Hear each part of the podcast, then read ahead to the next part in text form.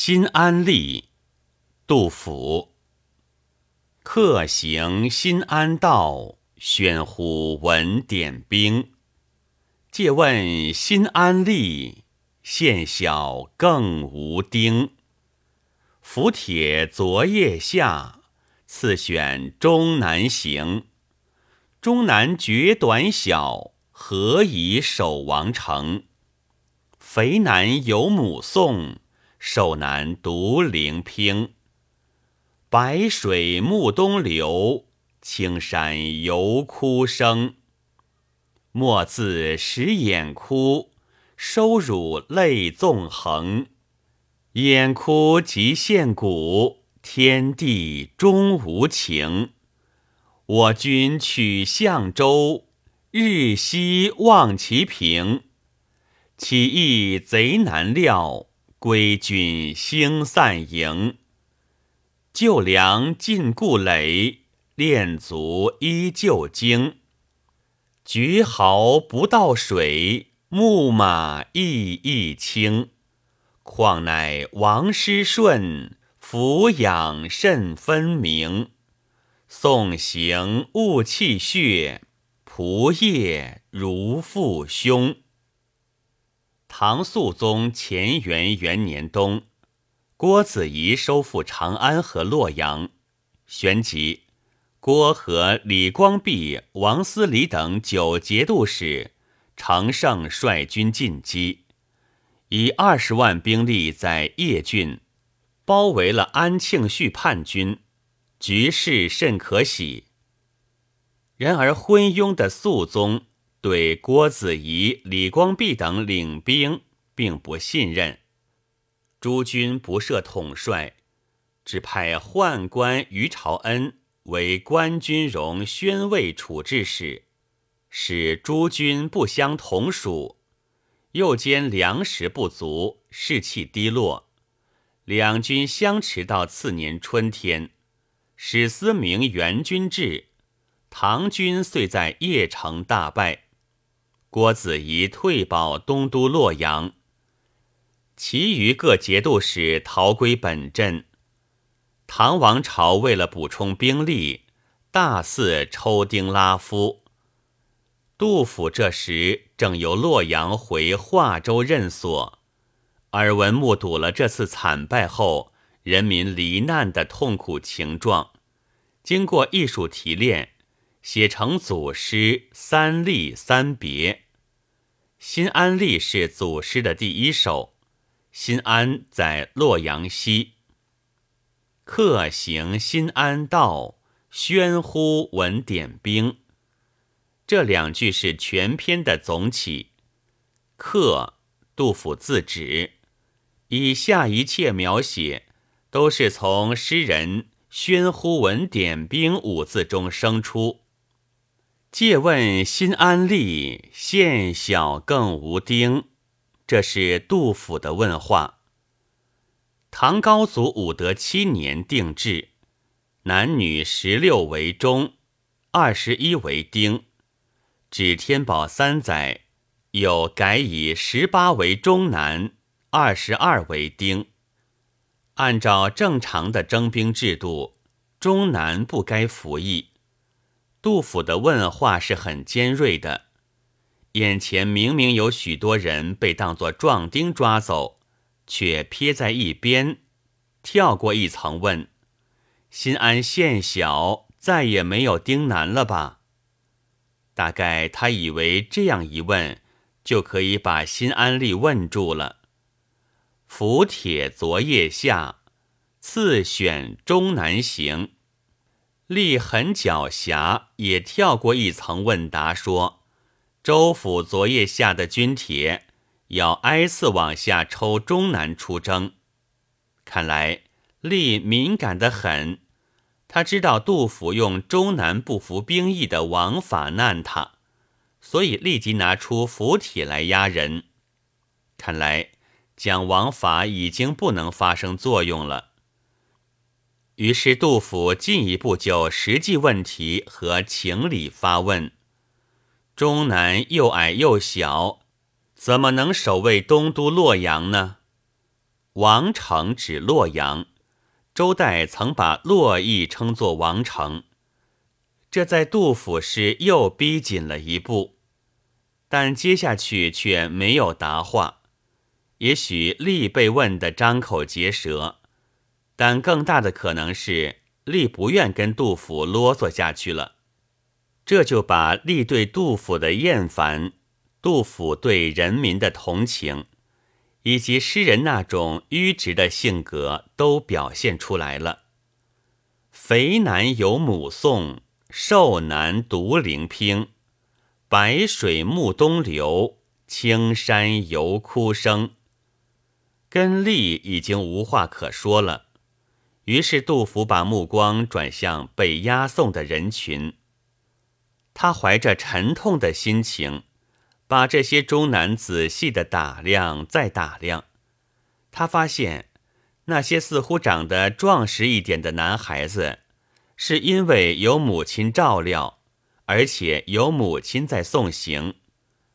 中男年幼，当然不可能有妻子，但为什么父亲不来呢？上面说过，现小更无丁，有父亲。还用抓孩子吗？所以有母之言外，正可见另一番惨景。受难之受，已叫人目不忍睹。加上独灵拼三字，更见无亲可靠，无限痛苦，茫茫无甚告语。这就是独灵拼三字给人的感受。杜甫对着这一群哀嚎的人流，究竟站了多久呢？只觉天已黄昏了，白水在暮色中无语东流，青山好像带着哭声。这里用一个“游”字，便见恍惚。人走以后，哭声仍然在耳，仿佛连青山白水也呜咽不止。似幻觉又似真实，读起来叫人惊心动魄。以上四句是诗人的主观感受，他在前面与力的对话和后面对征人的劝慰语之间，在行文与感情的发展上起着过渡作用。墨字使眼哭，收辱泪纵横。眼哭即现骨，天地终无情。这是杜甫劝慰征人的开头几句话。照说钟南已经走了，话讲给谁听呢？好像是把先前曾跟钟南讲的话补叙在这里，又像是钟南走过以后，杜甫觉得太惨了。一个人对着终南走的方向自言自语，那种发痴发呆的神情，更显出其茫茫然的心理。照说抒发悲愤，一般总是要把感情往外放，可是此处却似乎在收，使眼哭，泪纵横，本来似乎可以再做淋漓尽致的刻画。但杜甫却加上了默和收，不要哭的使眼睛发哭，收起奔涌的热泪吧。然后再用天地终无情来加以堵塞，默收在前，终无情在后一笔刹住，好像要人把眼泪全部吞进肚里，这就收到了。抽刀断水，水更流的艺术效果，这种悲愤也就显得更深、更难控制，天地也就显得更加无情。照说杜甫写到“天地终无情”，已经极其深刻地揭露了兵役制度的不合理。然而这一场战争的性质，不同于写兵车行的时候。当此国家存亡迫在眉睫之时，诗人从维护祖国的统一角度考虑，在控诉天地终无情之后，又说了一些宽慰的话。相州之败，本来罪在朝廷和唐肃宗，杜甫却说敌情难以预料，用这样含混的话掩盖失败的根源，目的是要给朝廷留点面子。本来是败兵，却说是归军。也是为了不致过分叫人丧气。况乃王师顺，抚养甚分明。唐军讨伐安史叛军，当然可以说名正言顺，但哪里又能谈得上爱护士卒、抚养分明呢？另外，所谓战壕挖的浅，木马劳役很轻。郭子仪对待士卒亲如父兄等等，也都是些安慰之词。杜甫讲这些话，都是对强征入伍的中南进行安慰。诗在揭露的同时，又对朝廷有所回护。杜甫这样说，用心是很苦的。实际上，人民蒙受的惨痛，国家面临的灾难。都深深地刺激着他沉重而痛苦的心灵。杜甫在诗中所表现的矛盾，除了有他自己思想上的根源外，同时又是社会现实本身矛盾的反应。一方面，当时安史叛军烧杀掳掠，对中原地区生产力和人民生活的破坏是空前的。另一方面，唐朝统治者在平时剥削压迫人民，在国难当头的时候，却又昏庸无能，把战争造成的灾难全部推向人民，要捐要人，根本不顾人民死活。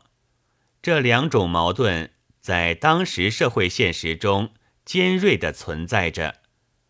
然而前者毕竟居于主要地位，可以说，在评判这一点上，人民和唐王朝多少有一致的地方。因此，杜甫的三吏三别，既揭露统治集团不顾人民死活，有旗帜鲜明的肯定评判战争，甚至对应征者加以劝慰和鼓励。也就不难理解了，因为当时的人民虽然怨恨唐王朝，但终究咬紧牙关，含着眼泪，走上前线，支持了平叛战争。本文作者余树成，朗读：白云出岫。